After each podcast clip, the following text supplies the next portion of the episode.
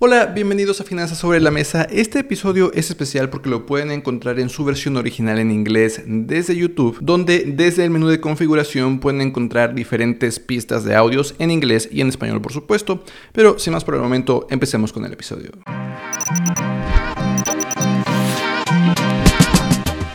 Hola y bienvenidos a Finanzas sobre la Mesa. Este es el show en el que hablamos de cómo las decisiones financieras no deberían de tomarse solo en una hoja de cálculo, sino que también deberíamos hacerlo así, platicarlas sobre la mesa. Este show se publica en Spotify, en Apple Podcast y también se publica en YouTube, donde lo puedes encontrar en formato de video también. Yo soy su host, Eduardo Rosas, y normalmente empiezo estos shows presentando al invitado, mencionando qué superpoder creo que tienen, pero esta vez creo que nuestra invitada quizás tenga el mejor superpoder de todos, porque su superpoder es darnos a nosotros un superpoder, el superpoder de invertir. Estamos con Shinobu Hindert, que es una planeadora financiera certificada, experta en dinero, creadora de Empower Planning, y pasó más de una década como asesora financiera creando planes financieros personalizados para personas con patrimonios grandes y supervisó más de 350 millones de dólares en activos de sus clientes y es la autora de este libro Invertir es tu superpoder, donde apunta a simplificar el mundo de las inversiones y empoderar a mujeres en todos lados a alcanzar la libertad financiera. Shinobu, ¿cómo estás? Muchas, muchas gracias por estar aquí conmigo hoy. Gracias por invitarme, estoy muy bien. Me encanta hablar de inversiones y empoderar a las personas a tomar mejores decisiones financieras. Estoy feliz de estar aquí. Sí, muchísimas gracias. Me comuniqué, creo que ya te conté sobre esto, pero leí tu libro y realmente me gustó. Y una de las cosas que me gustó más fue que conforme lo iba leyendo sentí que estaba platicando con una combinación de una planeadora financiera pero también una psicóloga. Continuamente verificas cómo vamos y mantienes nuestras emociones en mente. ¿Es algo que haces a propósito? ¿Quizás algo que hacías con tus clientes anteriormente? Sí, definitivamente es algo que hago a propósito porque no somos robots y no somos hojas de cálculo. Entonces, por mucho que tengamos información financiera y sabemos a veces cuál es la decisión correcta, también tenemos que llegar ahí emocionalmente. Nuestra mentalidad tiene que estar en el lugar correcto para esas decisiones financieras por unas cuantas razones. Una, para quitar cualquier obstáculo emocional o mental que tengamos en el camino, pero también para sentirnos bien por ello. Porque si lo hacemos y no nos sentimos bien al respecto, Probablemente no vamos a querer hacerlo una segunda vez y lo que yo intento hacer es construir este ímpetu por el dinero, de que te sientas cómodo después de tomar estas decisiones, entiendas por qué estás tomando estas decisiones y también eres premiado porque aliento mucho a las personas a tomar estos pequeños triunfos. Y entonces la gente se emociona por hacer más decisiones financieras. Entonces estás construyendo este ímpetu. Si lo haces de manera en que no se siente bien o es forzado, o literalmente solo estás tomando la decisión porque suena bien en teoría, la probabilidad de que aprendas y de que quieras hacerlo otra vez va a ser minimizada. Entonces intento hacerlo divertido, incorporado a tu vida, porque no importa qué hagamos, estamos tomando decisiones financieras todo el tiempo. Entonces queremos hacerlo parte de algo así como nuestros hábitos diarios. Sí, y me pregunto si en este proceso de hacer el aprendizaje más sencillo, porque en tu libro tú das muchos ejemplos, incluso presentas a algunos personajes al inicio, y luego conforme progresas con el libro tú nos haces saber cómo estos personajes harían las decisiones financieras y supongo que el propósito es para que nosotros los lectores, cualquiera que lo lea, también sepamos cómo haríamos esas decisiones. Esto está relacionado porque yo lo encuentro bastante, bastante útil. Sí, porque cada libro financiero que he leído aunque fueron muy informativos, sin esos ejemplos reales te estás como desvinculando a ti mismo.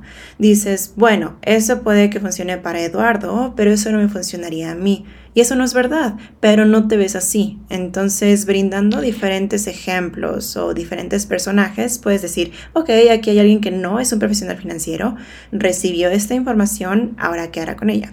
Y también intento compartir dificultades que experimentan en el camino para normalizarlo. Esto es algo que todos estamos aprendiendo a hacer, no se nos enseña esto en la escuela y cómo se incorpora en la vida y ver esos ejemplos reales, porque si no se siente como estar viendo una hoja de cálculo o como que alguien más está tomando estas decisiones. De hecho, esto es algo que yo intento mencionar un poco en mi propio contenido, como presentar un poco de psicología, supongo, en esta plática porque como dijiste no somos robots, como dije en la introducción, no podemos dejar que las hojas de cálculo sepan todo y solo seguir a esa hoja de cálculo, pero sí, creo que falta todavía un poco en este mundo financiero porque hablamos de números y de diferentes opciones de inversión y creo que presentar un poco la psicología, esta idea de entender nuestras emociones, cómo nos sentimos, es, es muy importante. Sí, creo que podemos decir que la gente compra artículos o hace realmente cualquier compra basada en sus sentimientos acerca de la compra, no necesariamente de lo que están comprando. Y eso no para cuando estás tomando decisiones financieras. Entonces, llegar a entenderte a ti mismo un poco mejor y entrar en contacto con cómo estás tomando estas decisiones financieras te da más confianza, te hace sentir empoderado con esas decisiones en lugar de decir, ok, me da ansiedad, me siento incómodo, entonces no voy a hacerlo. O lo haces y simplemente no se siente bien. Cambiando un poco de tema, en este podcast y en este show he hablado en varios episodios acerca del tabú del dinero y de cómo sigue siendo un poco difícil para las personas hablar sobre dinero en relaciones con parejas y todo. Pero acerca de tu libro, compartes una estadística que realmente me sorprendió, que es que de acuerdo a un estudio de 2018 de Mary Lynch, 61% de las mujeres preferirían hablar de sus propias muertes que sobre dinero. Entonces, supongo que, para empezar, supongo que este porcentaje es más alto que para los hombres. Sí, ¿Por qué crees que invertir sigue siendo un gran tabú para tantas mujeres? Creo que hay dos elementos. El primer elemento es el cultural, el social, lo que todos fuera de tu hogar están diciendo. Y todavía está el estigma de que no es elegante hablar de dinero o es algo desagradable hablar de dinero. Y como mujeres, hay algo que desde que eres joven, muchas veces desde cómo estás vestida y todo, te dicen que no llames la atención, de que tienes que ser esta niñita presentable y empiezas a crecer con esa mentalidad de que se siente difícil poder hablar de dinero fuera. Y, y aún ahora repele a algunas personas. Y, y luego están las conversaciones que se tienen dentro del hogar. Y si creciste en un hogar donde tu madre o las mujeres de tu familia no estaban hablando de dinero y si se llegaba a hablar de dinero ellas decían, no, de eso no se habla, es un doble refuerzo de que no deberías hablar de dinero. Entonces ahora de repente cuando hay mujeres en el mundo ganando todo este dinero y necesitan invertirlo, no saben con quién hablar. Y para muchas mujeres, mientras avanzan más en sus carreras, entonces empiezan a avergonzarse de que no sepan al respecto, porque tienen que tener este exterior fuerte para llegar tan lejos como han llegado en sus carreras, o ser vistas como esta abundancia de conocimientos que ellas dicen, bueno, ¿cómo voy a levantar la mano y decir no sé invertir cuando se supone que soy la que debe saber todo? Entonces es lo que pasa dentro del hogar y externamente nuestra cultura y la sociedad de cómo se habla de dinero. ¿Y cuáles son algunas formas o quizás las principales formas en que tú has intentado pelear contra esto, quizás con tus propios clientes o contigo misma, para poco a poco intentar romper este molde que fue creado para ti? Solo teniendo esas conversaciones honestas públicamente, abiertamente, sin sentir vergüenza y reconociendo que podrá ser incómodo y reconociendo que es algo nuevo, que estamos rompiendo el silencio. Y creo que compartiendo estadísticas o información de romper este silencio del dinero es importante porque siento que hace eco para muchas personas que dicen, espera, siento eso también. Y no he hablado con otras personas al respecto, pero sí me siento así. Y se genera más interés. Y siento que incluso en los círculos íntimos, las mujeres pueden tener estas conversaciones con personas que les importan, con otras mujeres, para que no se sientan solas y sientan que está bien hablar de estas cosas. Sabes, en un episodio anterior a este, estaba hablando con otra creadora financiera y ella justo habla continuamente sobre dinero específicamente para mujeres. Y hablábamos de cómo las mujeres en particular tienen deberían de invertir antes o más agresivamente solo porque usualmente ganan menos dinero por esta brecha salarial que existe por todo el mundo. En México hablábamos de creo que un 16% de diferencia entre lo que ganan los hombres y lo que ganan las mujeres como ingreso y que también usualmente hay una interrupción de su carrera, quizás para criar a sus hijos o algo diferente, y que también tienen mayores expectativas de vida. Entonces quizás incluso deberían de ahorrar más dinero para su retiro. Y son todas estas cosas que deberían de tener en mente. Me pregunto si tú has hablado de esto anteriormente, pero sí, parece que y estábamos hablando de esto en el episodio anterior, parece que hay tantas cosas a las que se deben de enfrentar como mujeres para realmente hacer a su dinero tan útil como, como lo es para los hombres. Sí, creo que hay un fuerte llamado a la responsabilidad o empoderamiento alrededor de invertir, de solo involucrarse, porque la expectativa de vida para mujeres es mayor de lo que es para los hombres y como mencionas, cuando el trabajo es interrumpido mientras logras otras experiencias de vida, a veces profesionalmente, las personas te hacen tomar un paso atrás financieramente. Entonces, mientras más se pueda yo veo la inversión como amor propio, como cuidado personal. Mientras más puedas priorizar eso y tratarlo como un recibo muy importante que tendrás por el resto de tu vida y decir, antes de que pague otra cosa, debo pagarme a mí. Porque las mujeres son también las primeras en retribuir a sus comunidades cuando empiezan a ganar dinero que son más aptas para ser cuidadoras para otras personas, para ayudar a amigos y familias si es que necesitan dinero. Y hay este apoyo amoroso que las mujeres quieren brindar, pero si no te cuidas a ti misma, y esta es una manera algo dura de verlo, viéndote dentro de 30 años, y si tú no te estás cuidando, ¿quién va a estar ahí para escribirte ese cheque?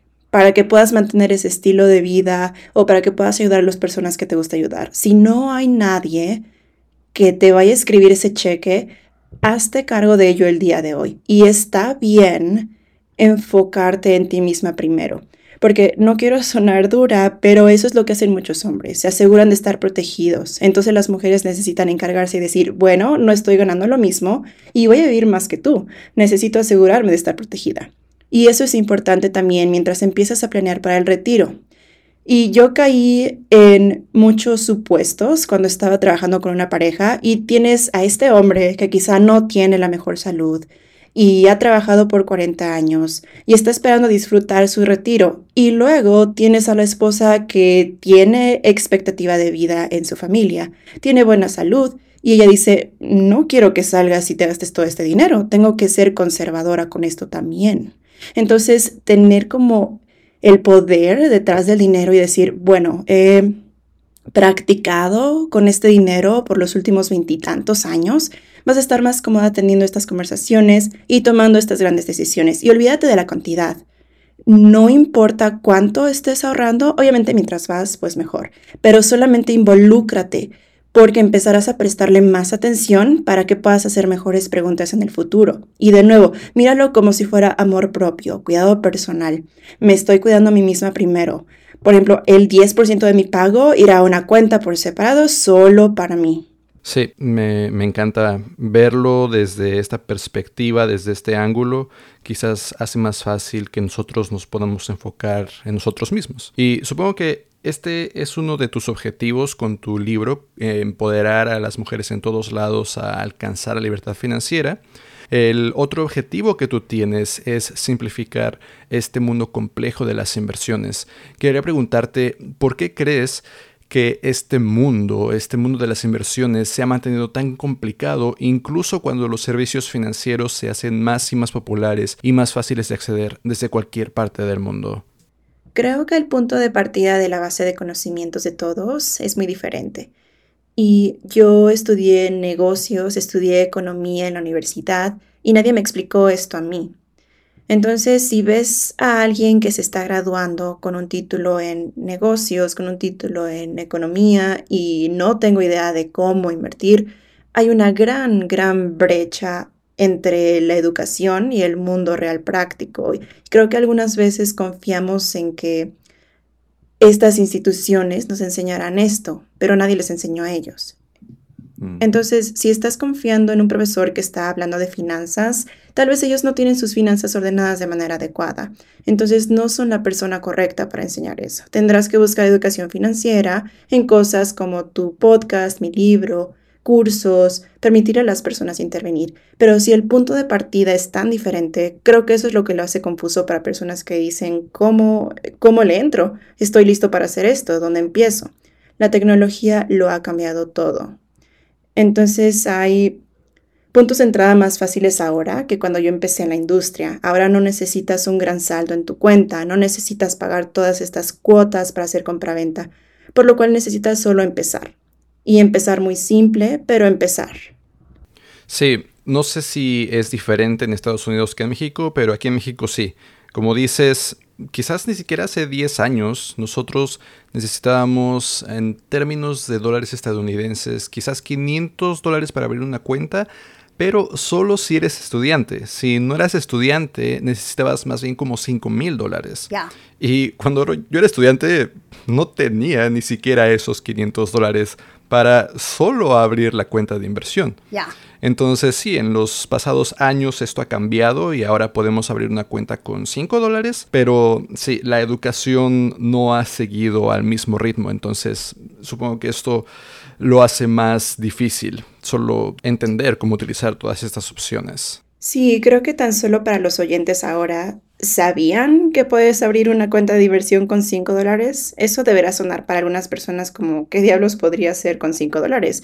Y estas compañías te dejan comprar piezas de inversiones, así que no necesitas que todo sea tuyo y es muy muy genial. Y lo puedes automatizar, entonces puedes decir cada semana voy a poner X cantidad de dólares. Y es un poco como la historia de la tortuga y ¿qué es? ¿Un conejo? de que mm. están corriendo y la tortuga lenta gana. Y eso es lo mismo con la inversión. Es solo un poco a la vez y lentamente tu dinero empieza a ser dinero por su propia cuenta. Y ahí es cuando te emocionas y dices, oh, wow, así es como funciona, quiero hacer más de esto. Sí, y en tu libro, incluso antes de que tú hables sobre inversiones, realmente estableces fundamentos sólidos que supongo que las personas deberíamos tener antes de hacer cualquier inversión y estos fundamentos que estableces van más allá de solamente los números y tocan temas de cargas emocionales respecto al dinero que podrías traer desde casa o desde la niñez y también la mentalidad. ¿Por qué estos dos fundamentos son tan importantes? La carga emocional sobre el dinero y la mentalidad. Porque tomar decisiones financieras tiene un serio impacto o serias consecuencias y cuando tienes mucho en juego, digamos que solo tienes un poquito de ahorros. Es gran cosa tomar ese poco de ahorro e invertirlo en algún lugar o comprar un auto o comprar una casa. Trabajaste duro por esos dólares y sabes que no solo te puedes voltear y conseguirlo de vuelta rápido. Lo que pasa entonces es que nos dan estos presentimientos, este nudo en el estómago cuando tomamos grandes decisiones financieras y tenemos que identificar cuándo nos apoyamos en eso. Decir, ok, este es un presentimiento que tengo porque estoy tomando una mala decisión o es un presentimiento porque es mi cuerpo diciéndome que tengo miedo. Necesito aclarar esto un poco más, de que tengo miedo. Y muchas veces no tenemos suficiente información para sentir que estamos tomando una decisión informada. Entonces, entrar en contacto con esa mentalidad de cómo me siento cuando tomo esta decisión. Y una de las cosas que he averiguado, que todavía me deja sin palabras un poco, es que si alguien tiene deudas, digamos que son muchas deudas o no son buenos con dinero, y tienen que entrar en línea a ver sus cuentas, tomar decisiones financieras. Muchas veces se sentarán, iniciarán sesión y alguien les llama o les manda un mensaje y ellos dicen, oh, tengo que tomar esta llamada y le dan atención a eso y cierran la laptop. Y se dicen, revisar esto mañana cuando tenga un poco más de tiempo. Y lo que en realidad estás haciendo es diciéndole a tu cuerpo, me siento bien cuando ignoro mis finanzas. Y mientras más hagas eso, más va a decir tu mente, oh, las finanzas dan miedo, me estoy protegiendo al no verlas. No te das cuenta que esos son todos los mensajes que estás mandando, pero eso se acumula. Entonces ser consciente de cómo te sientes cuando estás físicamente haciendo tus finanzas es muy importante. Entonces intento, especialmente si alguien siente eso, que hagan algo divertido, reconfortante inmediatamente después. Llamarle a un mm, amigo y decir, oye, damos un paseo en la playa o salgamos por un café voy a revisar mis finanzas a las 9, te veo ahí a las 10. Y esa es como tu recompensa. Y entonces tu cuerpo te empieza a decir, me siento bien cuando tomo decisiones financieras, me siento bien cuando reviso eso. Sí cargamos con nosotros todos estos sentimientos y puse unos ejemplos en mi libro de completar enunciados, como cuando pienso en el dinero, yo, y ver qué pasa. Quizá no te das cuenta de que estás cargando negatividad alrededor del dinero y es muy bueno sacarlo, ver cómo me siento acerca del dinero y luego indagar un poco más acerca de dónde surgió, porque a menudo no viene de ti. Esos sentimientos malos que tienes acerca del dinero eran de alguien más, o el sistema de valor de alguien más que tú adoptaste porque nadie más te enseñó, no hubo entrenamiento formal, solo tomaste estas cosas a medida que avanzas. Y fácilmente podemos ver cómo se comportan los niños. Si se les presenta un malvavisco y nunca han comido malvaviscos antes y todos alrededor dicen esto es asqueroso y nadie quiere comerlo, ¿se comerá ese niño el malvavisco? Al contrario que si están con otros niños corriendo y atascándose de malvaviscos, con un subidón de azúcar van a decir esto es muy emocionante, quiero comerlo. Entonces, no hemos creado necesariamente lo que creemos acerca del dinero, a veces es solo lo que estuvo alrededor de nosotros por tanto tiempo, entonces sí creo en indagar en ello. Y supongo que es como hackear a nuestro cerebro de cierta forma porque es solo este refuerzo positivo de que, ok, hicimos algo bueno con nuestras finanzas, incluso si es solo ver el estatus de nuestra situación financiera, incluso si no estamos buscando soluciones inmediatamente, solo entender las cosas y hacer algo gratificante después es esta idea de refuerzo positivo de que eventualmente nuestro cerebro dirá, ah, sí, podemos revisar a nuestras finanzas y empezar a trabajar en nuestros objetivos sin sentir todas estas emociones negativas. Sí, queremos desensibilizarnos para que no haya un montón de emociones que vienen con ello y es como afrontar cualquier miedo. Recuerdo haber tenido mucho miedo de y rápido en cualquier tipo de ruedas, ya fuera en patines o en una bicicleta. Recuerdo que si había otros niños diciendo, bueno, ya aprendimos a andar en bici, bajemos por esa colina, yo decía, yo no quiero bajar por ahí. Y creo que mientras más puedas encontrar tu propio ritmo, más podrás conocerte en esa área. Y entonces da menos miedo porque dices, bueno, sé la velocidad con la que estoy cómoda, iré así de rápido, no tengo que hacer lo que los demás están haciendo. Y es lo mismo con tus finanzas, es hacerlo de manera que no tengas tantas emociones cuando las estás revisando. Y todo esto solo para recordarle a la audiencia que estamos hablando de algunos de los fundamentos que tú estableces en tu libro.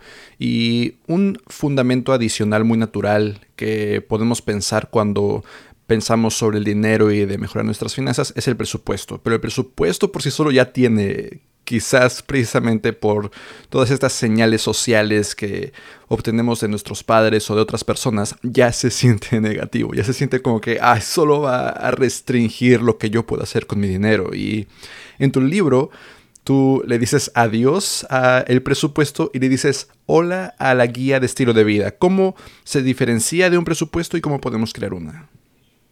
Una guía de estilo de vida es básicamente que tú creas el estilo de vida que quieres tener. Con el presupuesto hay personas que hasta tienen reacciones físicas. Cuando dices presupuesto, su cuerpo entero se tensa y dicen, ay, no quiero hacer eso. Porque el presupuesto se siente restrictivo. Tiene su propio lenguaje de que no puedes gastar dinero en esto, tienes que reducir gastos y una guía de estilo de vida la veo como dónde quieres gastar tu dinero y cuáles son las áreas en las que te gusta gastar dinero. Porque puede que tú disfrutes mucho salir a cenar y para tu pareja puede que sea que tiene un hobby, que sea lo que sea, dicen, no, lo voy a dejar. Y en lugar de verlo como, oh, eso no está en el presupuesto, crea tu estilo de vida alrededor de eso y donde tiene que haber un tira y afloja. Así que si disfrutas mucho viajar, entonces tal vez no sales a cenar tanto. Pero si ves tu guía de estilo de vida diciendo, hemos creado estas cuentas para permitirnos hacer estos viajes por el mundo, que es muy importante para nosotros, entonces ya no dices, oh, no puedo salir a cenar a este restaurante o a comprarme este suéter que me gusta mucho, porque es, esto será para mi fondo para viajes. Y eso se siente mucho mejor y también pienso que te ponen el asiento de mando. Esta es tu vida y depende de ti gastar el dinero como lo quieras gastar. Y si tienes que tener conversaciones duras contigo mismo como de no puedo seguir viviendo en este apartamento de lujo y hacer todas estas cosas, puede que estés bien con eso. Si puedes disfrutar otras cosas en la vida, como los viajes. Dices, no me importa vivir día a día porque he visto más países que cualquiera en mi familia y me da ilusión y para eso trabajo. Creo que tomar responsabilidad en lugar de decirlo como, wow, wow, tengo un presupuesto, y más verlo como, ¿qué quiero hacer con mi vida? ¿Qué quiero hacer con mi vida este año? ¿Dónde quiero estar en cinco años? ¿Cómo puedo llegar ahí? Hay que planearlo, hay que ir tras ello. Supongo que es un poco como dije, como hablé en la introducción, que solo dejar a las hojas de cálculo al lado, porque tienes que ser, sí, solo seguir la hoja de cálculo, pero realmente crear tu guía de estilo de vida, el plan de lo que quieres hacer con tu dinero. ¿Y cuáles son los primeros pasos que tú dirías que alguien debería de tomar para crear esta guía de estilo de vida? Solo revisar cuáles son tus gastos que no puedes cambiar, que no quieres cambiar si es tu hipoteca o tu renta y dices, bueno, me gusta donde estoy, no quiero cambiar eso, querrás saber tu punto de partida. Al final del día, antes de que puedas empezar a hacer otra cosa, ¿cuál es tu costo de vivir en tu punto de partida? Y entonces de ahí querrás ver cuáles son las cosas que sin ellas serías infeliz. Y eso comienza a hacerse prioridad y lo que es para ti. Y para todos va a ser diferente. Pero una vez que tienes idea de cuántas son esas cosas y de cuánto cuestan, después podrás agregar tal vez otras cuentas para diversión en las que puedes gastar o cuánto deberías estar ahorrando para llegar a esas metas, especialmente si son viajes. Esos tienen a ser un poco más caros porque hay boletos y estadías en hotel y esas cosas que dices, si gasto, digamos, 5 mil dólares al año en eso, ¿cuánto tengo que poner en la cuenta cada mes para lograrlo? Y empiezas a trabajar hacia atrás en ello. Primero planear todo lo que quieres y luego conectarlo con los números. Y una vez que alguien ha listado todos estos fundamentos, ya han establecido su guía de estilo de vida, quizás ya le han echado un vistazo a su mentalidad acerca del dinero, ¿cuáles son los primeros pasos que alguien puede tomar para empezar a invertir encima de estos fundamentos? También me aseguraría de tener un fondo de emergencias para que si surgen gastos inesperados o tienes una pérdida de ingresos o digamos que estás ayudando a un miembro de tu familia, que no tengas que vender inversiones. Porque invertir es genial si es adecuado y si tienes tiempo de dejarlo subir en el mercado. Pero si no, queremos ser cuidadosos con cuánto estás invirtiendo porque si el mercado fuera a caer y bajar el 10%, y ahora necesitas el dinero y lo estás vendiendo, no realmente no hiciste dinero, de hecho perdiste dinero al hacer eso. Entonces solo tener un fondo de emergencias. Las reglas generales del fondo son tener de 3 a 6 meses de tus gastos y para algunas personas eso no se consigue fácilmente. Entonces podría ser solo poner dinero en un fondo de emergencias cada mes y decir, ok, después de un año o dos, eso va a estar donde necesita estar. Y mientras tanto, también voy a estar invirtiendo.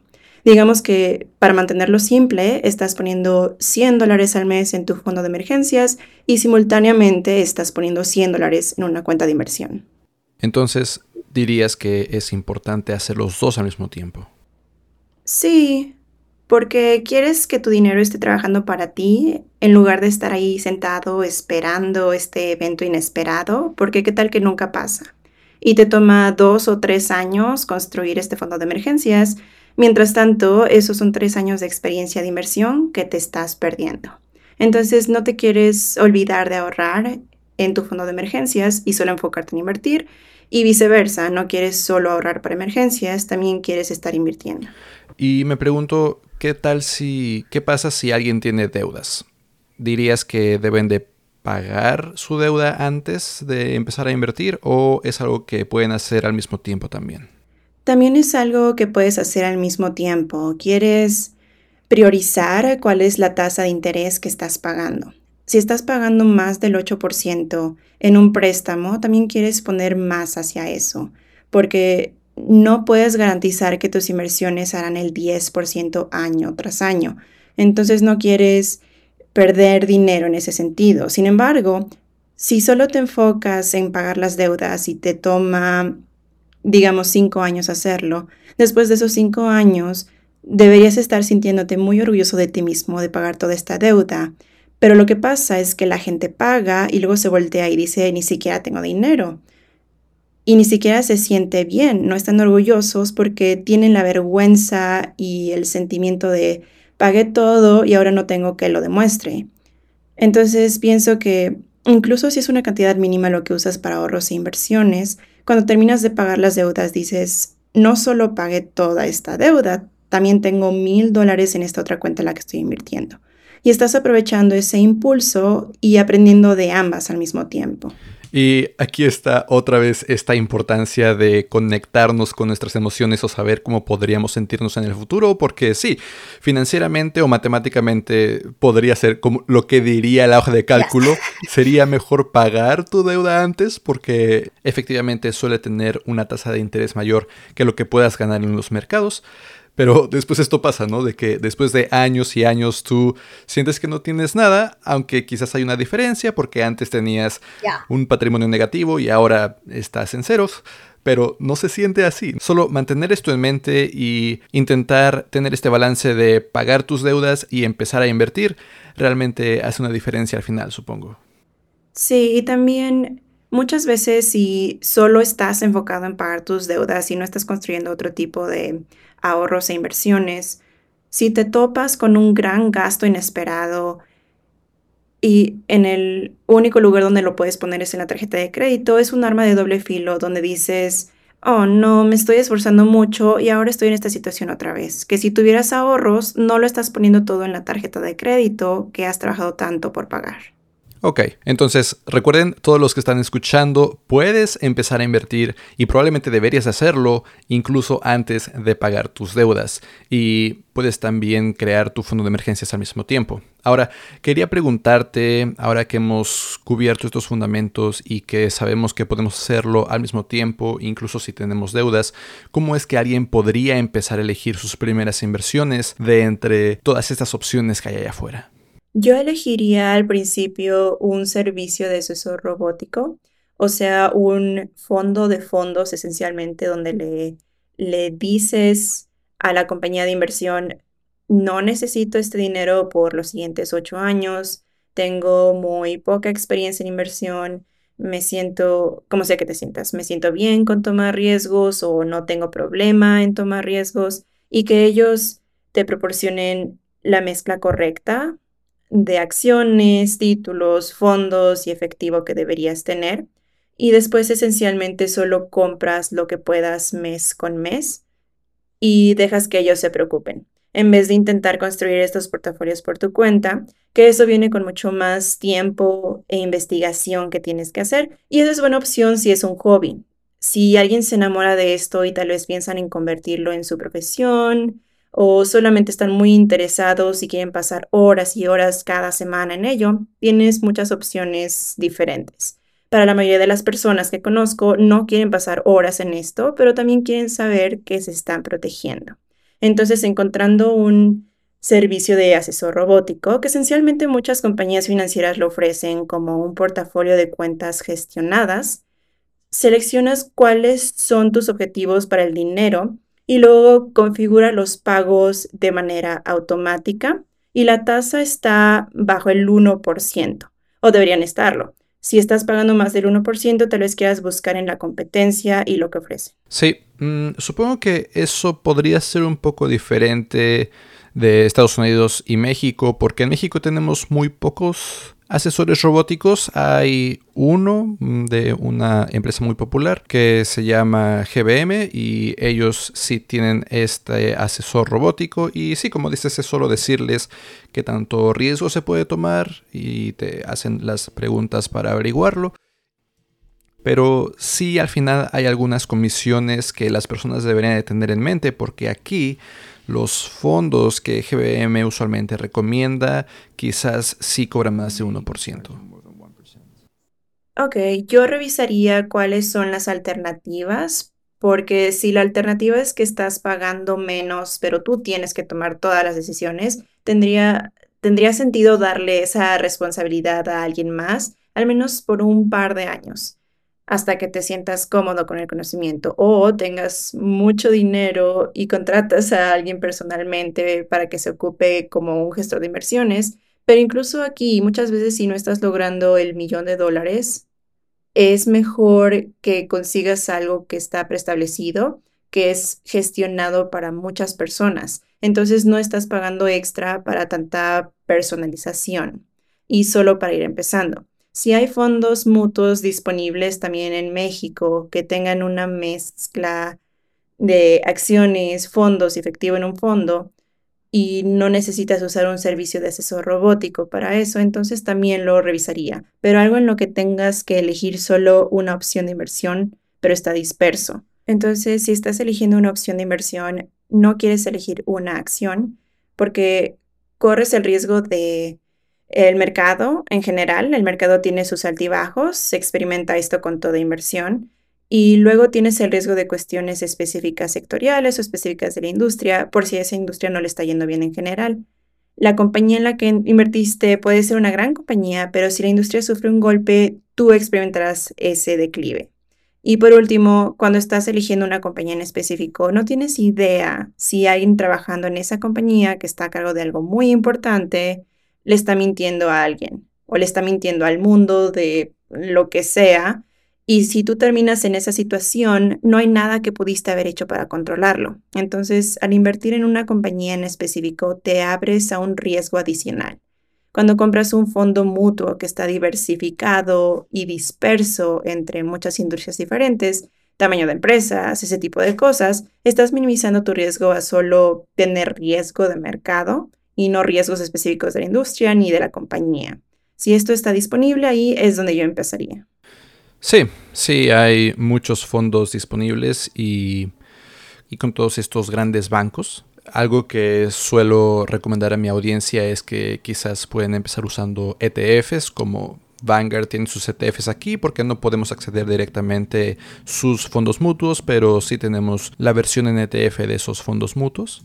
Oh, sí, esas serían muy buenas opciones, sí. Sí, y de hecho una cosa que quería preguntarte, no sé cuál es tu opinión acerca de esto, pero usualmente cuando yo hablo con personas que tienen miedo de invertir, al principio en México nosotros ahorita tenemos una tasa de interés muy alta comparada a Estados Unidos. En este momento la tasa de interés del Banco Central es de 11.25%. Entonces los bonos del Tesoro, los CETES, están pagando tasas de interés bastante altas y esencialmente son cero riesgo o el menor riesgo posible dentro de México y se sienten cómodos empezando de esta forma. Me pregunto si sientes que esta es una buena opción, que las personas poco a poco incrementen el riesgo que van tomando, quizás empezando con estos bonos del tesoro y eventualmente moviendo un poco de su dinero hacia estos ETFs o fondos mutuos. Sí, creo que tienes que ponderar cuál es tu nivel de confort con tomar riesgos y también cuál es la posible recompensa que recibes. 11% es fantástico. Así que si estás teniendo 11%, entonces si es cómodo, continúa haciéndolo. Es solo que si las tasas de interés fluctúan, ¿qué tan rápido estás viendo una disminución en la tasa de interés que estás recibiendo? Y eso es lo que puede ser diferente al invertir, que no solo estás sujeto a un indicador de dónde están las tasas de interés. Entonces, es también donde haces un poco de ambas. Y tal vez para alguien, de nuevo, 11% es genial. Si pudiéramos garantizar un 11% cada año, eso sería estupendo. pero si pudieras hacer eso, tal vez el 80% del dinero que tienes lo pones en bonos de tesorería que lo están pagando y el 20% lo empiezas a poner en ETF solo para ver qué hace y para ver tu nivel de confort con eso también. Pero sí, 11% no está mal.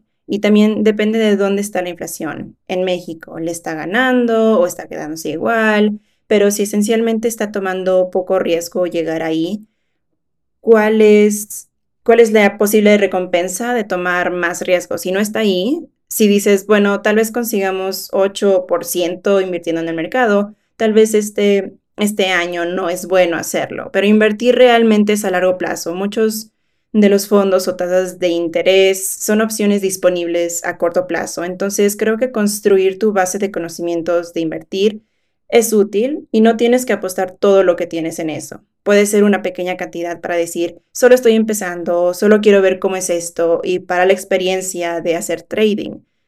Para entender qué plataformas me gusta usar, qué bancos me gusta usar, qué tarifas me están cargando, solo para familiarizarse con ello. Y supongo que en este momento que las tasas de interés son altas, muchas personas se están emocionando mucho, pero claro, e intento decirles cada que puedo, estas no van a durar para siempre, ¿no? Esto solo es porque la inflación estuvo elevada, en México ya ha bajado a unos 4.5%, pero sí, eventualmente el Banco Central ah, va a bajar estas tasas de interés de regreso a donde estaban antes. Solo no puedes confiar en que esas tasas sigan en el largo plazo, definitivamente, pero sí, quizás esa es una de las primeras cosas en las que puedes empezar en este mundo de las inversiones y poco a poco entrar un poco más en opciones más riesgosas. Sí, creo que tienes un buen punto de que no hay una, nunca va a haber una inversión que va a solucionar todos tus problemas. Y creo que el que la gente lo entienda también es no apegarse tanto con una inversión, porque el mundo de inversiones no le importamos, solo sigue yendo hacia adelante y tomamos nuestras decisiones muchas veces basados en lo que acaba de pasar pero el mercado sigue avanzando, avanzando, avanzando y nosotros a veces tenemos información, digerimos esa información y luego tomamos decisiones y el mercado ya está por delante de nosotros. Si quieres tener eso en mente, de que solo hay cierta información que puedes digerir para tomar decisiones, muchas veces es solo experimentar, poner dinero y tiempo en el mercado, y hacerlo en una cantidad cómoda. Shinobu, esas son casi todas las preguntas que tengo para ti hoy. Solo un par más. ¿Dónde te podemos encontrar en Internet para quien sea que se interese en aprender un poco más de lo que hablamos hoy? Quizás aprender un poco más acerca de tu libro. Sí, me pueden encontrar en empoweredplanning.com y estoy en Instagram como Shinobu Hindert, pero mi sitio web es donde me comunico mucho a través de mi newsletter también. Genial. Y Sí, realmente recomiendo tu libro y para quienes están escuchando lo pueden encontrar, se llama Invertir es tu superpoder. no creo que está disponible en español aún. Todavía no está disponible en español, pero sí, tal vez lo esté, tal vez lo esté el próximo año. Sí, ojalá porque es un muy buen libro para quien sea que lo pueda leer en inglés. Realmente van a aprender mucho de él. Es una de las otras cosas que también me gustó mucho es que creas muchos ejercicios en los que realmente tienes que escribir tus propias respuestas y no creo que es algo que muchos libros hagan y lo hace un libro que no solo debemos de leer, pero que también debemos de... Es una combinación de, ok, estás aprendiendo, pero también estás haciendo, que es muy importante.